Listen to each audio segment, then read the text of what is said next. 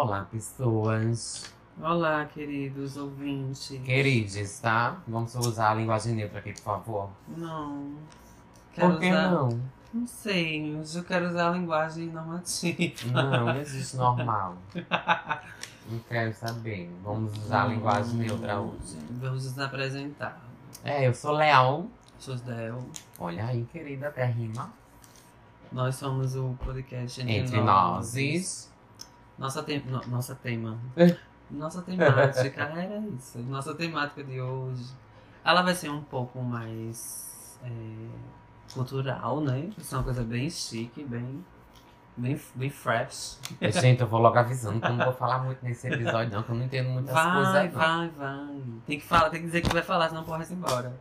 Poxa, e aí o povo me, só vai só vem me escutar? Eu não venho escutar tu não, pelo amor de Deus. Mas o episódio vai ser mais, é, vai ser mais cultural, mas a gente vai também falar umas coisinhas. É, uma, umas besteiras, uma hum, besteira assim. Nossas aqui. vivências sobre o tema. É. Nosso tema vai ser sobre o Alto da Compadecida, como vocês viram no título do episódio. Hum. Só que a gente vai falar mais do que isso, né? É, pois é. A gente não vai ficar somente no filme, ou no livro, Vou na série. ou na série, né? É, a gente quis é, marcar um pouco o nosso território, enquanto ter, não território. É cachorra pra estar marcando território, pelo amor de Deus. não território geográfico, mas o território é, simbólico, ideológico, cultural, né, de um povo. Então fale direito, pelo amor de Deus. Fica Não. marcando território. Porque a gente dá a palavra e depois a gente explica qual é a ambiguidade que a Ah, gente quer então usar dentro daquela caralho. palavra. Tenha calma. Então a gente quis marcar, acredito. a gente quis marcar o nosso território cultural, que é o Nordeste, né? Hum. E o que mais nordestino para o, o Sul e o Sudeste e para o restante do Brasil e para o mundo também. Eita, querida. O que Que mais? saco mundo. Quiçá. O que mais é norde- nordestino dentro da cultura desse mundo do cinema que a gente se propõe a esse podcast, né? É. E do, das séries e de literatura do que o Alto da Compadecida, né? É. É, mas antes de explicar, entrar mesmo no filme, no, os personagens, no mundo de Ariano Suassuna, Hum. a gente Que queria viados. falar um pouquinho sobre esse paraibano, né? Que é Ariano, que foi- sempre será Ariano Suassuna. Hum. Então, Ariano Suassuna, ele foi conhecido pelo grande público, né, como simplesmente Ariano Suassuna, mas o nome dele era Ariano Vilar Suassuna. Isso é só uma curiosidade que muitos nordestinos não, nem sabem. É verdade.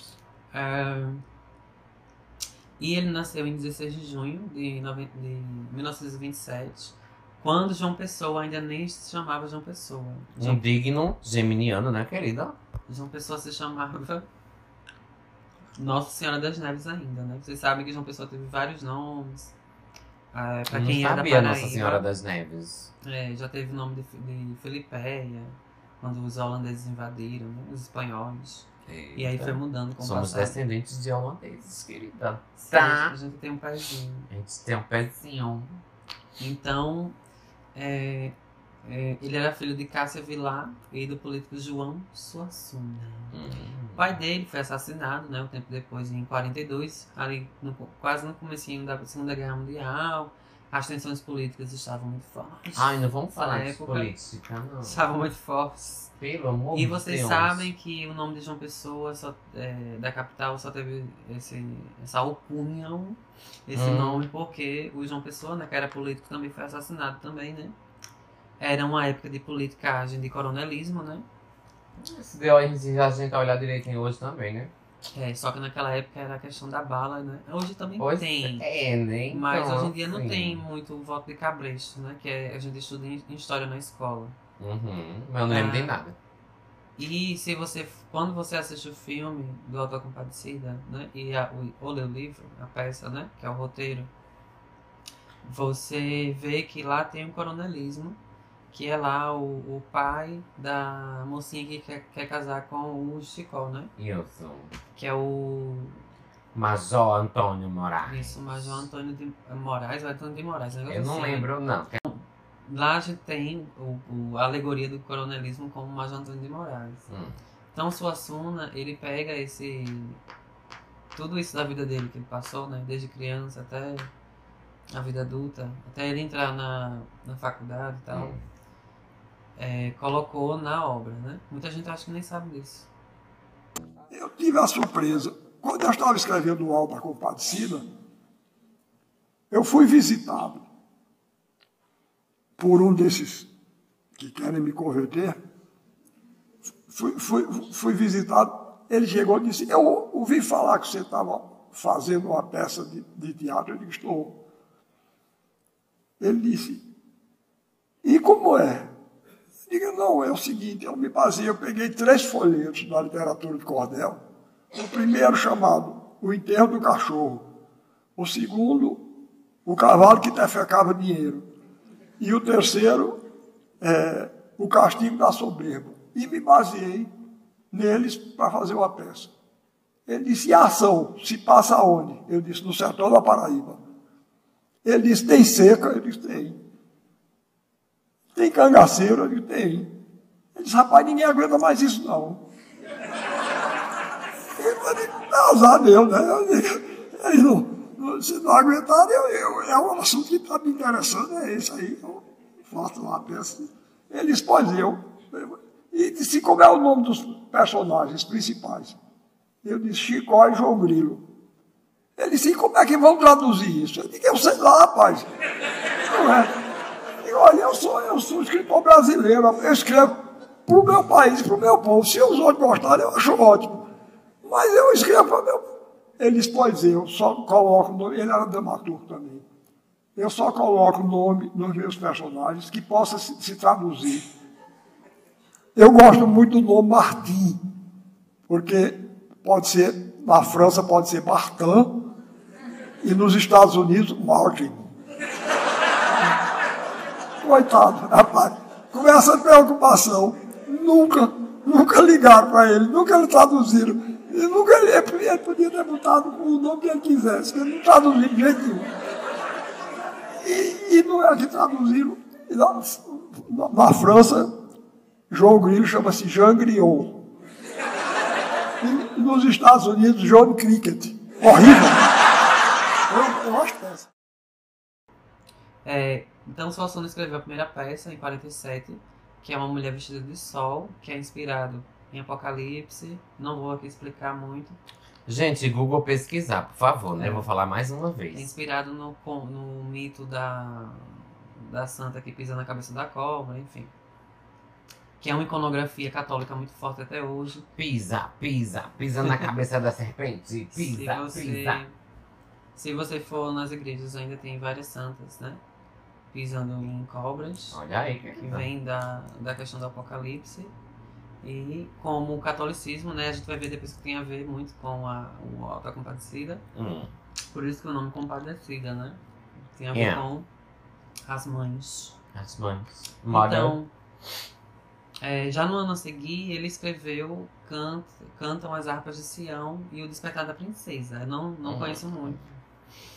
E depois ele foi ser é, membro do Teatro dos Estudantes de Pernambuco. Então ele começou já a entrar nesse mundo do teatro, né? Hum. E depois de muito tempo ele fez o alto do João da Cruz. Ele sempre colocava alto, alto, alto. E é, o alto, a diferença é que ele colocava o alto, que desde a época medieval o alto se opõe à farsa, né? A gente tem lá o Gil Vicente e tal, que ele criou os altos, que era para exemplificar as histórias dos santos e das divindades em peças de teatro, no teatro popular, né? Uhum. E a, a farsa era mais voltado para as pessoas reais, comuns, né? Do dia a dia, do cotidiano. Hum. E não é que no alto não tinha pessoas comuns, humanas, de carne e osso, mas as pessoas interagiam com as divindades. É como as mitologias grega e romana, que já lá a gente tinha interação dos, das divindades com os mortais, né? Lá, só que lá a gente chamava de imortais e mortais. A gente, tu tava lá, foi? A gente, enquanto sociedade que participou dessa construção histórica. Eita, querida. E a... agora, no... na época que ele escreveu, a gente tem a divindade como a relação da, da religiosidade do nordestino, né?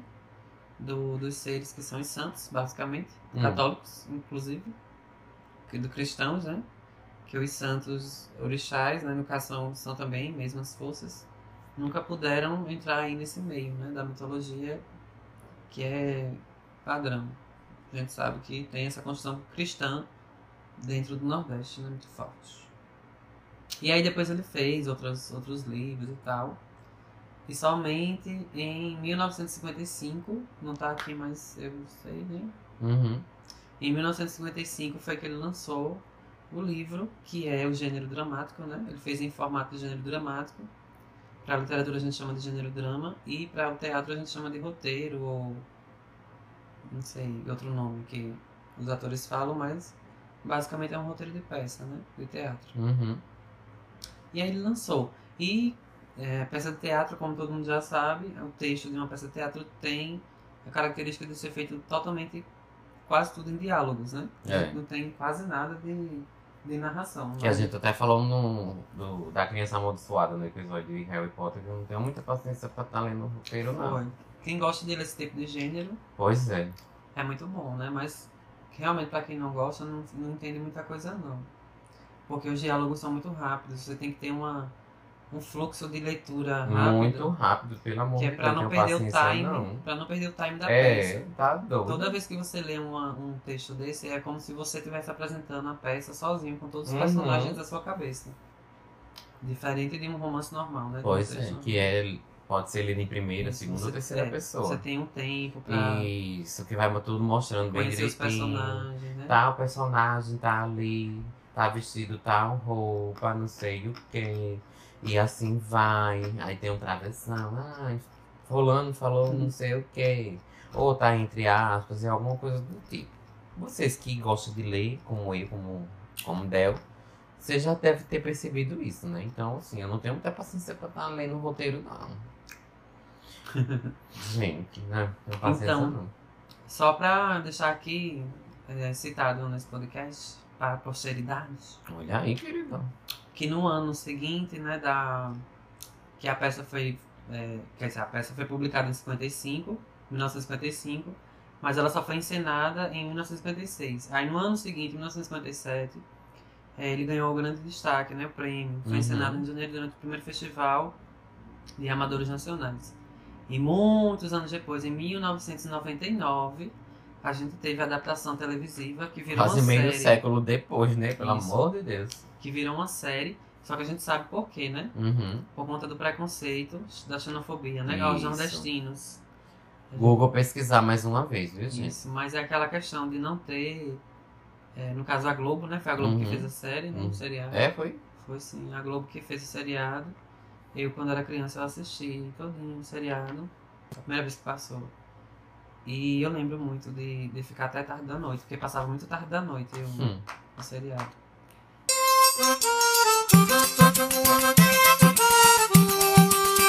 E é, essa questão que eu falei do, da xenofobia é porque vocês sabem que é, por muitos anos o Nordeste foi muito alvo de preconceito, né? Do, de pessoas do Sul e do Sudeste. Como a Globo ela é localizada lá naquele, naquela região, Uhum. a gente tem aí um pouquinho de xenofobia de não querer retratar essas obras do mundo do, do Nordeste, né? Gente, assistam Bacurau. Pra quem não assistiu, vocês vão ver muito É, isso. talvez a gente faça um episódio sobre É, Bacurau. talvez. Que vai ser um babado fazer episódios Talvez tenha sobre- convidado. É, um... Pois é, um, um- um convidado, convidade. Convidade. É. Vamos usar a linguagem É. neutra. Doido que ela aceita o convite. Mas Então, aí fica pra depois. Então, é, é, a questão de passar tantos anos assim para poder adaptar é por conta disso. Não tem outra explicação. Você vai ver direitinho porque Machado de Assis foi adaptado. Uhum. É, até é, Clarice Lispector foi adaptada. Ah, é Hora da Estrela. É, pra, entendeu? Aí demorou muitos anos para o Ariano Suassuna ter, ter a sua vez, né? Uhum. Isso é a sua ascensão, né? Podemos assim dizer. Isso. Ficar assunto ao céu. Eita, querida. Então, tá. é Você quer close, querida? falando da série é isso. Então, o livro de Ariano foi inicialmente adaptado para a TV como uma minissérie de quatro capítulos. O resultado foi exibido pela Rede Globo, como eu falei, entre 5 de janeiro e 8 de janeiro de 98. Devido ao enorme sucesso, aí eles voltaram né, Uhum. e criaram um longa-metragem que foi para o cinema com a direção do Guel Arraes, que é um dos grandes diretores do Brasil, do cinema, né? Aí os quatro episódios, eles estão disponíveis online para quem tem Glo- Globoplay, né? A gente, Essas plataformas de streaming, né? aqui não incentivar a pirataria, Pois né? é. Só pra vocês. Ah, Mas ele tá no Globoplay, o filme, e também, também tá na versão de série. E uma coisa, se eu não me engano, o filme também tá no YouTube. Tá sim, porque parece que ele. Os direitos ficaram públicos, É sei. um negócio assim. Eu, eu assisti, eu assim, eu assisti também pelo YouTube, né? Uhum. Eu assisti pelo YouTube. Porque parece que o Ariano Suassuna, eu não sei, eu não tenho certeza disso, tá, Uhum. minha gente? Mas o Ariano Suassuna, ele tinha parte no, nos direitos. Quando ele morre, parece que o, o filme ganhou tanta, tanta fama, né? Uhum. Que ele virou tipo um, um clássico do Nordeste. Aí, Pra mim é um clássico. sim, assim, aí a, a, a família acho que abriu mão da, dos direitos do filme, pelo menos, não do livro. Pela cultura, né? É, Pela. Pra propagar a Ah, cultura. né? isso, propagar a cultura. Porque o que Ariano queria muito né, quando ele era vivo, né? Tudo que ele Uhum. fez na, em vida foi propagar a cultura, por isso que ele criou um movimento, que eu vou falar daqui a pouco.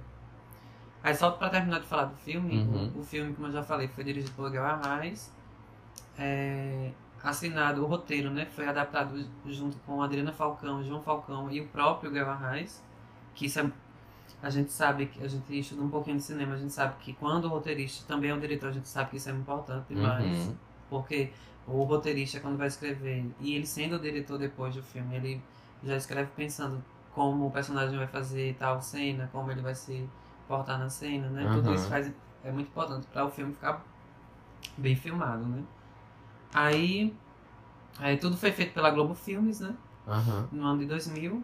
Aí virou, foi pro cinema em 2000. Aí o longa-metragem tem 1 hora e 35 minutos de duração. Conta Só com que a versão elenco. estendida é duas horas e meia. Chega a dar uma dor no Tem uma juízo. versão estendida. Que é melhor vocês assistirem essa versão estendida. Sim. Eu acho muito melhor Bem vocês assistirem. É, muito mais completo. é muito fiel ao livro. Com certeza. Pra quem lê o livro, vê que é muito fiel ao, ao que tá ali, né? Isso. A versão estendida. A versão Uhum. cortada, né? Assim, cinema. é bom, é maravilhoso, É. mas não se compara à versão estendida. Porque a Uhum. versão estendida você. Assim, eu não sei vocês, né? Mas assim, às vezes quando tem esses filmes assim, duas horas, duas, três horas, assim, às vezes dá um cansaço. Mas quando é um filme que a gente Quando é um gosta, filme bom. a gente nem liga quando tá passando o tempo. Midsommar. Ai, me soma, meu Deus do céu. Hereditário, três horas. Ai, tá. Só filme perturbado. Aham. E outra indicação, gente. Vocês É. podem assistir esses Hereditário filmes, é muito Midsommar bom. de Ari Aster. Então, é, a gente tem a participação desses grandes atores e atrizes brasileiros, né? Uhum. Matheus Nastergaile, Celton Mello, Denise Fraga, Marco. Nanini. Denise Fraga e Marco Nanini é o- os que fez, fa- faziam a grande família. Isso. Não é isso? Não, Denise Eu não Fraga não. Marco Nanini sim. Não, Marco Nanini sim, mas Denise Fraga. Não tô lembrado não, agora não. Denise Fraga, ela é famosa daquela série da, do Fantástico, enfim. Mas ela é muito conhecida. Google quem pesquisar. assiste, não, mas quem assiste o filme percebe logo. Ei, A gente tem nada mais nada menos do que Lima Duarte, né? Lima Duarte. pois é, a o Fernanda eterno, qual é o nome Montenegro. daquele personagem? O eterno senhorzinho Malta, né? É. Da Rainha da Sucata. É. Isso. Ou é do Rock Santeiro? Não, Rock Santeiro, menino. Isso. E a Fernanda Como é o nome dela? Montenegro. atriz. Acho que é a atriz mais importante do Brasil, com certeza. Que é Fernanda Montenegro. Que é a ministra da magia do Brasil. Ai, foi, teve um negócio desse, não foi? Foi, que ela até se pronunciou. Ela se pronunciou Ela dizendo, gente, a fizeram uma baixa Ela saiu de sua gente. Ela saiu do Olimpo dela e veio pra cá falar com, com as chicas. Ela é uma deusa, gente. Pelo amor de Deus, aquela mulher. Ela disse, mas ela foi muito educada. Ela disse, eu, eu ficaria muito honrada se a J.K. Rowling me chamasse pra fazer o papel. Foi assim, né? Foi. Mas eu não recebi nenhuma Nenhuma mensagem, proposta. proposta, né? Então, Então, assim, estamos fugindo do poderíamos assunto, ter um né? dia Fernanda Montenegro como ministra da magia. Ou Poderíamos, né? diretora da escola de bruxaria de. Brasil, Mas enfim, vamos voltar, né? né? Não, eu só queria destacar, assim. Ah, tu queria destacar? Destaca. Tira Tra- assim. Então o longa foi filmado em Cabaceiras, acho que todo mundo deve conhecer, que é a Hollywood paraibana, né? A Hollywood nordestina. Hum, no sertão da Paraíba e quando foi exibido teve um rápido sucesso. Mais de 2 milhões de espectadores brasileiros foram ao cinema para assistir um filme nordestino feito no Nordeste A maioria dos, dos, dos atores também são nordestinos, né? Isso. Então aí a gente viu uma. A gente viu, né? Vai falar depois disso em Bacurau, uhum. dos Bacurau, que a gente viu a força que o cinema nordestino tem, né? Dá muito dinheiro, né? Isso. Diferentemente do que alguns líderes políticos alegam que a cultura não dá dinheiro, né? Tá, é um... tá desmontando aí o cinema, a, a cultura. É. Gente, faz mais de 100 dias que a gente tá sem ministro da saúde. Levo sempre com essa palavra de carinho, né? Deliciosa. Sempre vem com essa. É um... Essa, essa contextualização da nossa vida brasileira. É, que é maravilhosa, gente. Ai, então, Enfim. então vamos aqui, voltar pra Alta Comparecida. Então, em termos de crítica, o filme fez sucesso, como eu já falei, né? Mas, só pra deixar que um grande prêmio do cinema brasileiro, 2001 depois de um ano né, do filme ser lançado. Uhum. E levou os seguintes prêmios: melhor diretor, melhor ator, melhor roteiro e, e melhor, melhor lançamento. lançamento. caralho. Ganhou todos os prêmios naquele ano. É, o Léo, tu quer falar alguma coisa sobre o, o, a sua sensação de assistir o filme? Você sentiu o quê? Não tô entrevistando não, mas eu quero que tu fale pra mim o que é que tu sentiu do filme, assim. Foi um filme que a gente percebe que teve um orçamento alto, assim, uhum. que foi muito bem filmado, né? Isso. A questão de levar câmeras pro sertão da Paraíba é uma coisa muito cara. Mas eu tô falando assim do roteiro, o que é que tu acha de ter retratado essa esse sertão sofrido, assim, essa, essa vida deles lá. O que é que tu acha, assim? Primeiro. Tua impressão do filme? Eu adoro um homem brabo, caralho. Ai, Chico, eu me sinto tão sozinha depois que minha cachorrinha morreu. Cara, é só chorar uma bichinho de estimação. E o que é que você sugere? Ah, canário é bom pra alegrar. Eu quero um bichinho maior, que minha solidão é muito grande. Uma lebre, um preá. Maior. Um cachorro, um cabrito. Maior, maior. Parece que eu tô entendendo. Você vai ficar parada aí, é? Mas se a hora que chegar. Nossa, tô com medo. Medo? Medo? Eu? Agarro ele pelo chifre, rodo, rodo e sacudo pra cima. Sacudo mesmo. Sacudo! Ai, que eu adoro um homem brabo reteque. Sacudo, sacudo, sacudo! Então, vem me sacudir um pouquinho, vem rezar então. Assim? Assim. E agora o que é que eu faço? Quem perguntar isso sou eu. A cena da. Ah, essa cena é icônica da pra mim. Adulta. É a. A mulher do padeiro aqui, ó. A mulher do padeiro. Só fala dela. Ai, fala um pouquinho uma dela. mulher infiel que socialmente se comporta como uma puritana, é apaixonada pelo cão e o trata melhor do que os seres humanos ao redor. A mulher do padeiro é um símbolo da hipocrisia social. Hipocrisia social mesmo, querido, porque. É, ela tem milhões. Ela tem milhões. Milhões, milhões de amantes. Ela engana o marido. E querendo ou não, o marido sabe também. Sabe, né? Que, Ele. Deus do céu. Não, não tem comparação não. Aquela cena do filme que ele, tá, ele chega na, na igreja, aí ela vai se confessar. aí chega lá, ela diz, ai, ai padre, Eu tô, eu tô traindo fogo. meu marido, tô com fogo. Aí tem uma hora que o o padre tá tocando sino lá em cima. Aí ela percebe que ela não tá falando com o padre. Aí olha pro chão, aí tá lá os pés dele, podre de sujo. Aí ela lá com. Aí ela fala, não, padre, é, eu tô traindo meu marido, não sei o que, não sei o que. Aí fala um monte de coisa lá. Aí quando vai, ela manda ele. Ai, padre, vamos me encontrar com o meu amante, não sei aonde. E ela, é como- ela é como se ela tivesse um prazer de contar né, os pecados dela, né? É, Ela Ai, peca, parece que ela peca só pra contar no É. confessionário, né? parece um- é uma fixação em Que é contar. aquela coisa, né? Você o- tem um perdão, aí você peca e vai pedir perdão. Peca É. e vai pedir perdão. Peca. Isso é um ciclo vicioso, Pega minha gente, pelo amor de né? Deus. Então a gente. Léo começou a rir aí, né? Do filme, porque o filme tem muitas partes engraçadas, né? A maioria. Então o humor é muito presente no filme, né? Do Aula Compadecida. Uhum. E os dois principais é, personagens, né, que é João Grilo e Chicó, representam um povo oprimido. E Isso. toda a peça, como o filme também, é uma grande sátira da triste e cruel realidade nordestina, né?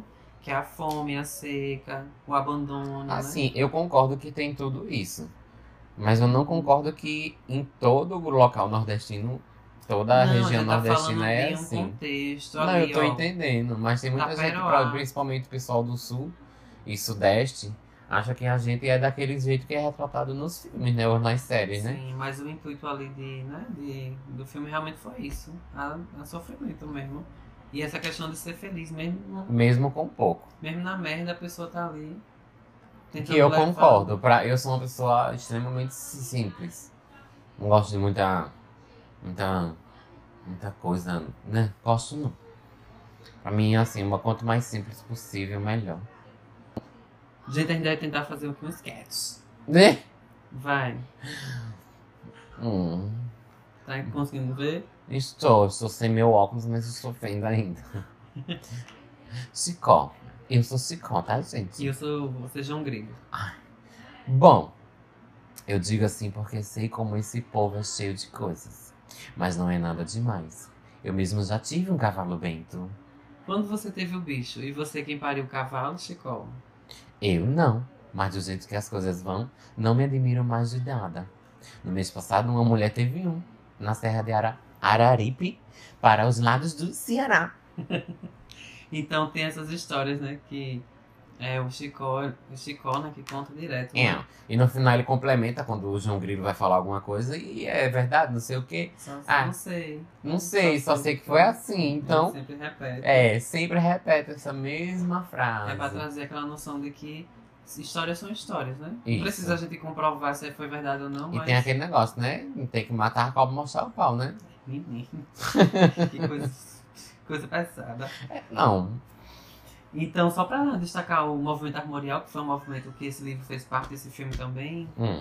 que é, os integrantes desse movimento tinham como objetivo empenhar todas as modalidades artísticas na direção do, do Nordeste, né? Uhum. Juntar tudo que era de, de cultura nordestina numa coisa só. Então a música nordestina, a dança nordestina, a literatura nordestina, as artes plásticas nordestinas, o teatro nordestino, cinema, arquitetura e outras expressões, todos eles é, o Ariano fez, juntou com outras pessoas também, né? Não era só Ariano Uhum. que era, mas e Ariano foi o que encabeçou o movimento armorial. Tem esse nome, né, por, por conta da literatura de cordel e da estilogravura, enfim. Se você for comprar o livro hoje, você vê que tem umas partes das páginas que tem a estilogravura, que é aquela pintura em preto e branco bem característica do, do- da literatura de cordel. e quando você vai assistir o filme também, quando o Chicó começa a falar das histórias mentirosas, né? Entre Uhum. aspas, que ele começa a contar, sempre passa como se fosse uma literatura de cordel em animação. Isso, eu acho tão bonitinho no filme isso. Isso faz parte do movimento armorial, que é essa- esse resgate da cultura nordestina, que estava muito apagadinha, né? Uhum. Por conta do preconceito que a gente acabou de falar, da xenofobia, né? Que os próprios nordestinos, eles começaram a não dar muito valor à sua própria cultura. Então é isso, era só para exemplificar o que era o armorial. É, A palavra em si significa o livro de registro de brasões. Então é como se o Suassuna, né, o Ariano Suassuna, ele quisesse destacar os brasões que cada um no- de nós nordestinos a gente tem, entendeu? Isso ele traz da cultura portuguesa. Quando o Fernando, ah, só indo um pouco viajando um pouquinho da história, tá? Quando Fernando Estou me sentindo num Pessoa- foguete, gente, indo pra Marte. É Dark. Não assisti, gente. Quando Fernando Pessoa escreve Mensagem, né, que é o livro que ele tenta resgatar a cultura de Portugal, porque Portugal estava em decaída Hum. na época que ele lançou, ele faz uma parte do livro que se chama Brasões. O livro é dividido em três partes, se eu não me engano. Posso estar enganado. Mas tem uma Google parte, pesquisar. tem uma parte que é a história, tem uma parte que são os amores e as, e as riquezas de, de, da, de Portugal, e tem uma terceira parte, e última, que é a parte dos brasões, e a parte que ele vai profetizar coisas. Então, o brasão é não é só a questão de ter um nome de família e sangue azul, né? Uhum. É uma questão do reino. Mas também é o resgate da memória. Então, a, o, esse nome armorial, movimento armorial, é esse movimento de resgate.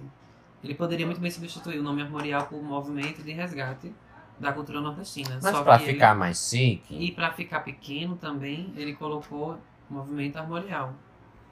Certo? Acho que deu pra entender, né, o que eu falei. Google pesquisar. Porque assim, gente, a gente, a gente fala português. Não é isso? É. Concorda comigo? Eu não, falo inglês. a gente fala português. A gente fala português do Brasil, Eu mas tô ainda falando, assim, mi- minha língua nativa é o inglês. minha língua vernácula. Mas Vai ainda, mas ainda, mas ainda é o português. Então a gente tem que puxar do, de Portugal a história porque a gente veio de lá. Não povo também, né? Mas a nossa língua, a nossa cultura também veio de lá. E misturou com a indígena e com a africana, né? Uhum. Inclusive o movimento armorial ele também tem traços do africano também, né? É. Então é isso, acho que sobre o filme, né? A gente só quer falar um pouquinho sobre é, o romanceiro, eu já falei, que é essa questão da, da de trazer essa cultura portuguesa para por meio das caravelas, né, descobrimento ou invasão do Brasil. Mas é, eu queria só destacar alguns personagens para não passar batido aqui. Os personagens são muito, são muito importantes. Então a gente tem João Grilo Chicó, que a gente já falou. Tem um padeiro. O corno manso. Isso. O padeiro é um típico representante da classe média. É o cidadão de bem, né? O padeiro. Cidadão de bem com bem muitas aspas, né, minha gente? Pelo amor de É, Deus. ele, é, ele jura que é o cidadão de bem. Pois é, né? É típico representante da classe média que que sobreviver, muitas vezes se fazendo as custas dos mais pobres. É o cidadão de bem. Hum. A mulher do padeiro, que Léo já sempre Ai, eu né? adoro um homem com essa, bravo. com essa linha. o padre João, que é a corrupção da igreja, né? O bispo também, que é a questão da hierarquia e da violência hierárquica dentro da própria igreja. Não, o engraçado do, do, do, do filme é que tem uma parte que enterrou a cachorra em latim, que não sei o que, papapai, ptt. Aí o padre não queria enterrar. Aí quando falou do testamento da. Do testamento da. quando falou do testamento, que a cachorra tinha. A cachorra tinha deixado três contos aquela de, de réis. flashback da cachorra. Escrevendo o testamento. é Minha mais- gente. Mais engraçada que Ai, Jesus. A Aí ele bota cachorra a pata deixou. da cachorra no, no testamento. Aí deixou três contos de réis pro padre e seis contos de réis pro bispo. E o bispo, quando chegou, ficou reclamando que enterrou a cachorra que não sei o quê. Mas quando falou que tinha deixado no testamento seis contos de réis pra, pro, pro bispo, que é pra diocese, né? É, Pronto. seis, cara, não é sei, eu não lembro mais não. Aí, aí o padre, não, a criatura de- divina, a criatura de Deus, que não sei o que. Dinheiro, né, gente? Dinheiro. Ai. Que pelo amor de Deus. Ah, é, é, é muito massa, assim, a crítica social, né? Uhum. Que Ariano faz. A igreja, né? E ele era muito católico, viu? Nham. Mas ele não deixava de criticar as coisas erradas que ele via, né? Pois é. Aí a gente tem o cangaceiro Severino, que é o chefe do bando, aí tem aquela coisa do lampião, traz aquela. Ai, Ele não é- tão lindo. Ele não é o lampião, mas ele traz a- aquela. A a essência. essência do, do lampianismo, do sebastianismo, né? Que é aquele cara, uma coisa meio. Meu nome daquele que rouba dos ricos e dá aos pobres. O Robin Hood? Robin Hood, né? Isso, Robin complexo de Robin Hood. é. É o cangaceiro, chefe do bando, temido por todos na região, né? Faz uma série de vítimas. E acabou caindo no mundo do crime por falta de oportunidades. A gente tem muito E, e uma, e uma coisa engraçada também, que ele é devoto de de. Padre, Padre Cícero. Cícero. Padre Cícero, isso. Que é Padre Cícero, né? Que eles falam. É, Padim, Padre Padim, Padre Cícero, que Eles falam, né?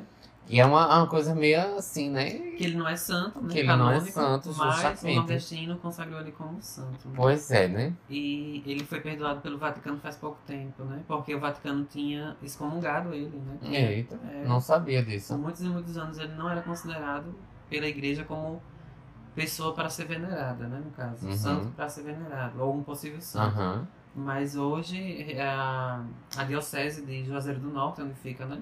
Uhum. Conseguiu reverter junto com o Vaticano e eles já estão conseguindo ver se pelo menos beatificam o Padre Cícero, né? Eita. que ele foi realmente um grande, além de padre, muito conselheiro da Uhum. comunidade lá de Juazeiro do Norte e do Ceará, como todo o Nordeste, né? Ai, gente, Juazeiro do Norte é tão longe, É, mas é tão bonito. Lindo, lindo. Tu já foi, né?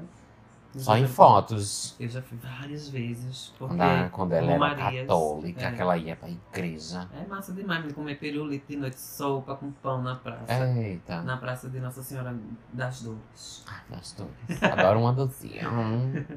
Então, ele, só pra terminar essa coisa do Padre Cícero, É. ele, ele, e a diocese de lá tá, conseguiu reverter e o Vaticano concedeu, no, na pessoa do Francisco, Uhum. né, o, o Papa, tá, ele deu a autorização para que a igreja comece o processo, né? A diocese Uhum. começa a juntar, né? Porque você sabe que para virar santo é todo um processo. É, todo um processo. Tem que ter a questão dos milagres. Tem que ter investigação Uhum. científica, né? Pra ver se foi tudo verdade ou mentira, enfim. Aí eles estão nesse processo pra ver se pelo menos beatifica o homem, né? Porque Uhum. Padre Cícero, desde que eu sou criança, desde que, eu, Eu também, né? desde que o Nordeste é Nordeste, Desde que eu me homem, entendo por. A gente se entende por gente, né? Padre Cícero sempre foi venerado, né? Pela, pelos nordestinos. Pois é. É, pelo menos os nordestinos católicos, né? E aí, se você é protestante, o problema é seu. É, passando aqui Gente, Terminar o que cangaceiro, né, é essa?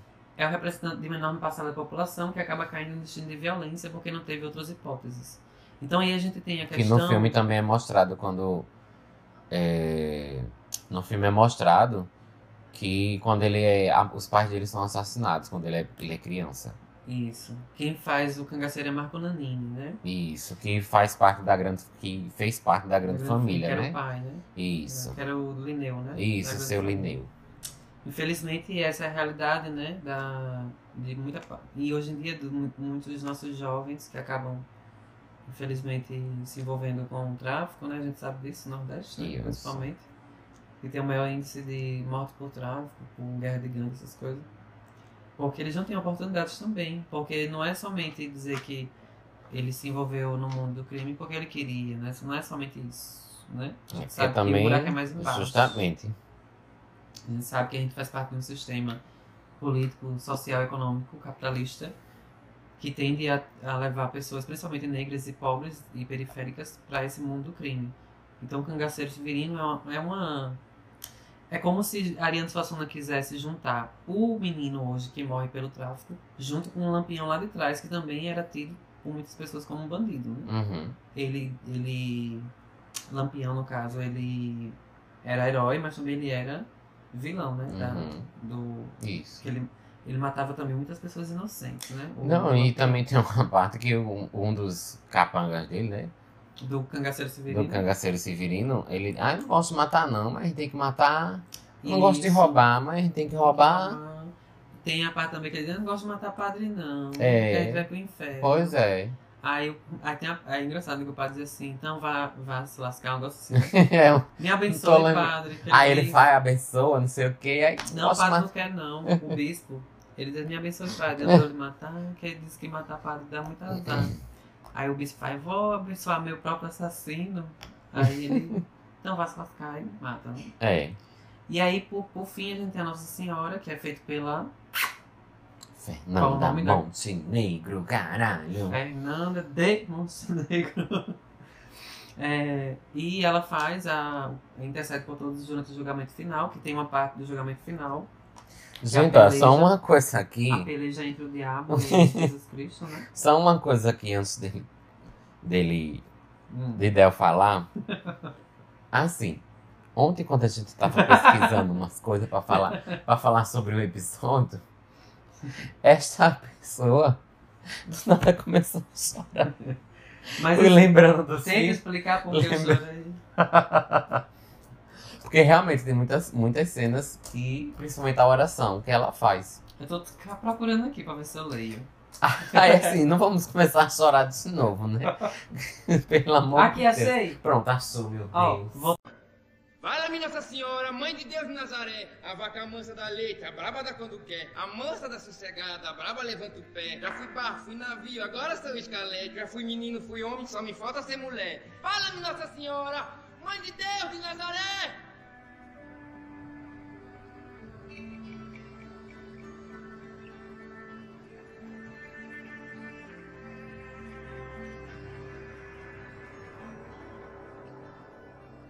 Lá vem a compadecida. Mulher em tudo se mete. Foi você que me chamou. Não foi, João? A senhora se zangou com o versinho que eu recitei? Não, João. Por que iria me zangar? Tem umas graças, mas eu até acho bom. Quem gosta de tristeza é o diabo. Protesto! Eu já sei que você protesta, mas eu não tenho o que fazer, meu velho. Discordar da minha mãe é que eu não vou. O que é que tu acha do papel dela? Não, o papel dela Se é ela foi bem, foi bem boa atriz. Tu ainda pergunta. Isso tu- é isso é falar. uma pergunta retórica, né, meu filho? Isso Na é pra falar de verdade. Fernanda Montenegro. Porque pra falar dela, as filmes, Não, séries, acho que eu não vou ler, não. É, novelas que ela já fez. A gente bota no final ele, o, o Matheus, o João Grilo falando, ele mesmo que é inconfundível, né? Com o jeito É, e é muito mais emocionante. Verdade. Porque se tu for começar a É, falar, a recitar, tu vai chorar. Mas é porque, gente, a, a Nossa Senhora, independentemente se você é católico, se você é ateu, se você é agnóstico. agnóstico, se você é do candomblé, Você acredita é no espírita, mundo, no universo. Ela sim, ali, é. ela tá. Se você perceber direitinho, olha, assistir aquele filme com um olhar.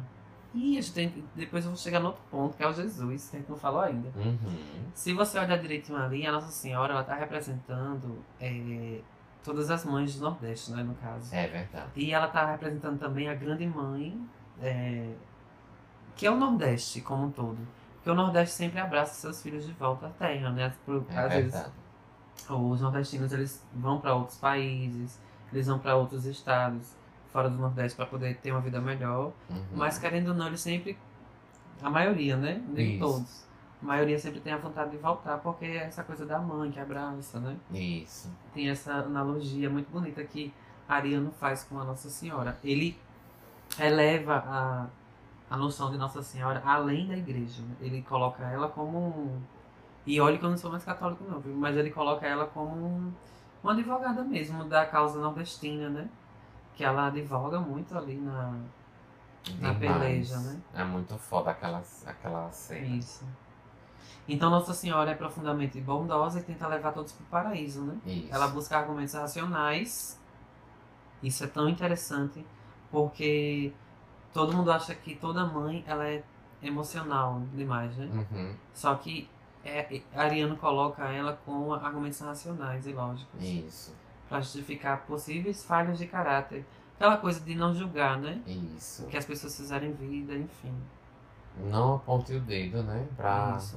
Porque quando você aponta o dedo, tem Eita, três voltando pra você. Ditado, viu? Popular. Pois é. E pra fechar os personagens, eu acho que pra mim eu não poderia deixar de falar, não tá nem aqui, mas eu não poderia deixar de falar que é a escolha do Gael Arraes. Não tem no. Tem, desculpa, tem na, na peça, mas é a escolha do Gael Arraes de colocar um Jesus Negro. negro retinto, né? Lindo. Ele coloca o, o. Esqueci o nome do ator, infelizmente. A gente tem que procurar aqui. Que ele faz o, o, o Jesus e é um Jesus negro, né? E a gente tem o João Grilo meio que tirando uma onda, né? Isso. Da, da questão assim, ah, não sabia que Jesus era de cor, ele fala isso. Uhum. E Jesus fica brincando com ele, né? Você acha que o Jesus tem somente uma face, ele diz mais ou menos assim, né? Isso. né? E Eu até acho no fim, no fim engraçado. do filme, né? Tem aquela É, cena que ele pega um filme pedaço fala. de pão. Uma esmola, pelo amor de Deus. Que é pra eu tirar a barriga da miséria. O senhor vai desculpando, mas de barriga na miséria aqui já tem três. Tome, meu senhor. E vá com Deus. E vocês vão com ele. Danou-se, dona Rosinha, foi essa comida quase toda. Deixa, ele também é filho de Deus. Jesus às vezes se disfarça de mendigo para testar a bondade dos homens. Pode até acontecer, mas aquele ali não era não. Acho, como é que você sabe? Jesus? Pretinho aquele jeito? E o que eu acho engraçado é que, gente, Jesus, supostamente, né, naquele tempo, quando ele encarnou aqui na Terra, ele nasceu em Jerusalém, se estou correto, Be- Belém, não? em Belém. Uhum. Pronto. Engraçado, naquele tempo, né, Jesus nasceu branco, loiro, dos olhos azuis, Na região do Egito, na só região, tinha justamente. Então, assim, eu acho meio que querer querer demais colocar um Jesus branco, loiro dos olhos azuis. É. E, e- e é muito sem sentido, muito sem sentido colocar não, não tenho nem palavras pra conseguir expressar a minha indignação sobre isso. Que quando eu coloco um Jesus negro em qualquer tipo de, de cena, de, de qualquer coisa, ai, já, já- Morre, né? o povo morre, porque Jesus é branco, branco loiro dos olhos azuis, me poupe. E tá a, nova sereia da Disney, que vai ser a a Ariel, né? Isso. Pequena sereia vai ser negra. Menino. Não sabia disso. É, vai ser aquela uma da Chloe, Chloe Harley, uma daquelas duas, vai ser. Eita, arrasou. É, já tá assinado o contrato e tudo. E foi uma polêmica, né? Eles não queriam. é, a- o público, não todos, né? Parte do público, eles não queriam que a menina fosse negra, a sereia. Ah, Aí o povo dizendo, gente, sereia nem existe. Né? Vocês estão ficando loucos, é? Sereia nem existe. Misericórdia. Então é isso. Segregação racial tá babada aí, É. né? Olha, eu quero só destacar que eu já dei aula para imigrantes refugiados na UFB, na época que eu fazia graduação, e eles eram do, da África, né? A maioria deles. Vinham de países já do continente, não somente Uhum. do país, da África do Sul. E ele, eu coloquei o Compadecida para eles assistirem. E a, a, a parte que eles mais gostaram foi a parte quando Jesus desce, né? Uhum. E aparece Jesus negro. Eles bateram palmas, minha gente. Representatividade, né, minha gente? Eles bateram palma. Eu fiquei tão emocionado porque eu nunca tinha visto alguém tão animado com, com um filme, assim, com um personagem. Uhum. Eles bateram palma. Aí depois eles. Eu pedi pra eles fazerem uma redação, Uhum. né? E eles me, me contavam sempre. Eu disse: olha, coloque na redação o que chamou mais atenção. Sempre era Jesus Negro, Jesus Negro, Jesus Negro. Eles sempre falavam isso. Aí perguntaram a mim qual era o nome do ator, que eu tô tentando achar aqui. Aí eu fui procurar, pesquisar também, pra ver o nome do ator. Eles começaram a seguir o ator no Instagram. Aí começaram a ver que no Nordeste a gente é mais receptivo com essa questão do. do. do, do negro, né? Enfim, do, do preto, enfim. Uhum. E aí o nome do ator é o Maurício Gonçalves, que faz o Jesus Cristo, né? Eu não poderia deixar de falar o nome dele por conta da representatividade. Pois é. E vejam Porque- vocês, um filme de 99, Isso. um livro que foi escrito em 1955 e Ariano Suassuna já tinha esse olhar para essas questões, né? Informação, né, gente? Só que ele nunca quis ter, pelo menos as entrevistas que ele dava que eu assisti, né? O Ariano Suassuna Uhum. nunca quis ter esse- essa coisa de ser é, politicamente correto, né? Isso. Pelo contrário, ele brincava com isso, né? Ele ironizava essas questões, mas para causar crítica, né? Então, basicamente é isso. É, a, a, a questão do filme é essa. E é, para quem não assistiu o filme e quem está escutando até agora, né, que teve paciência de escutar, é, recomendo muito se você for nordestino mais ainda, que você assista pelo menos o filme. A série também é muito boa. Uhum. Se você quiser se aventurar mais pela cultura nordestina, leia o livro. Se você tiver paciência também. Isso. E veja entrevistas, veja é, resenhas sobre o filme, leia, enfim. Porque tá tudo ali, da cultura nordestina tá tudo ali no filme.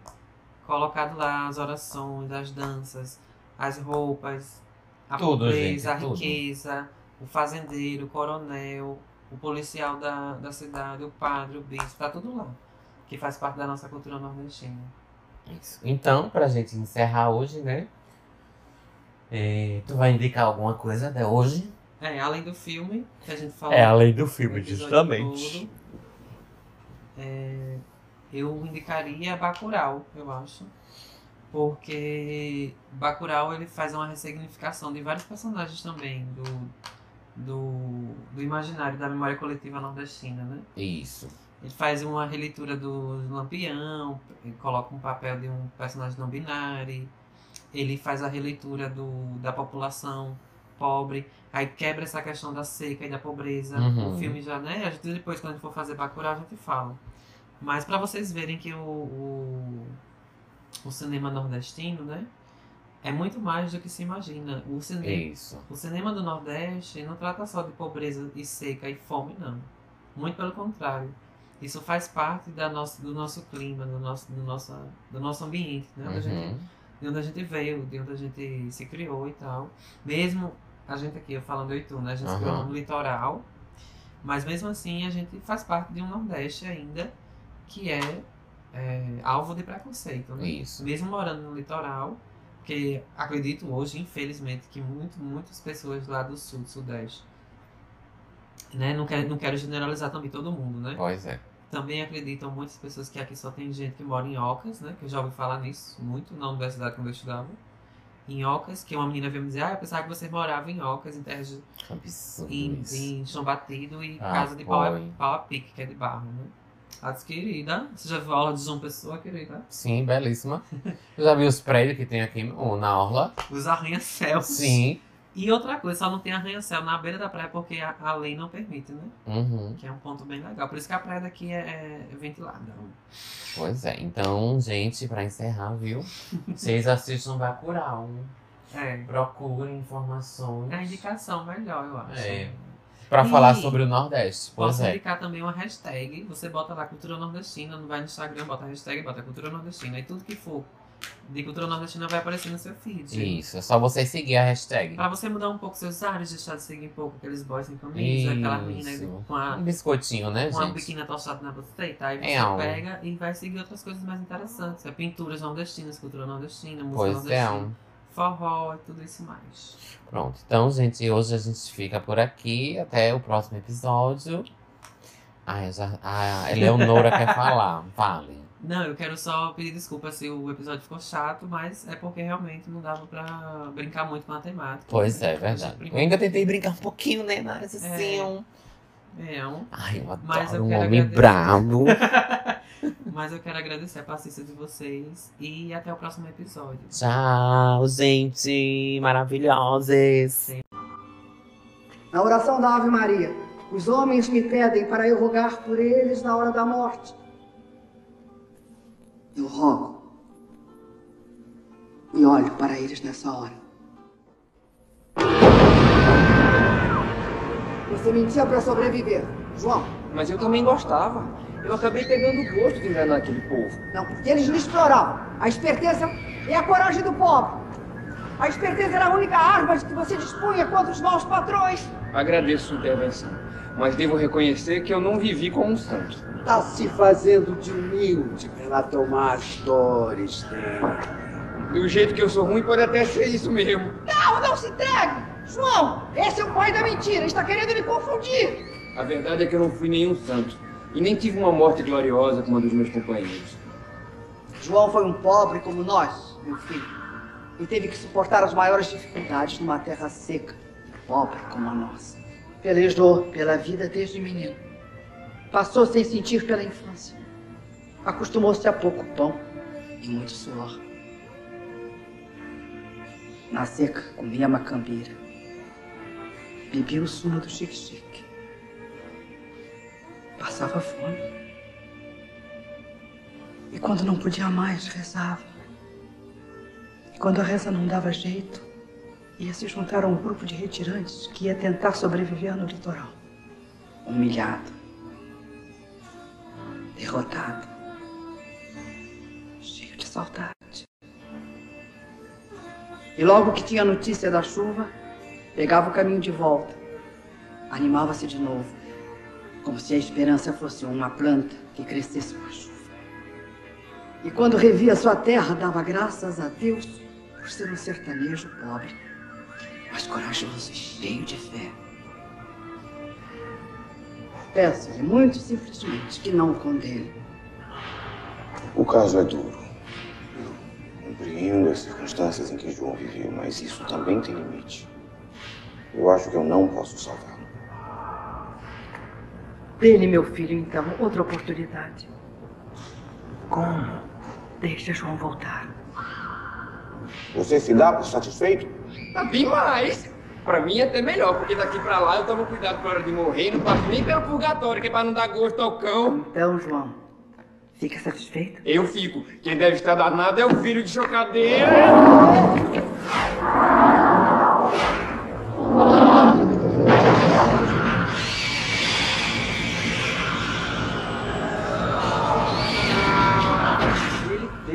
Deus. Na raiva, olhou pra você e me viu.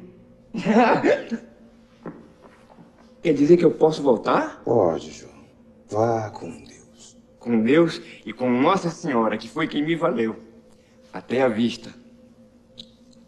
Grande advogada.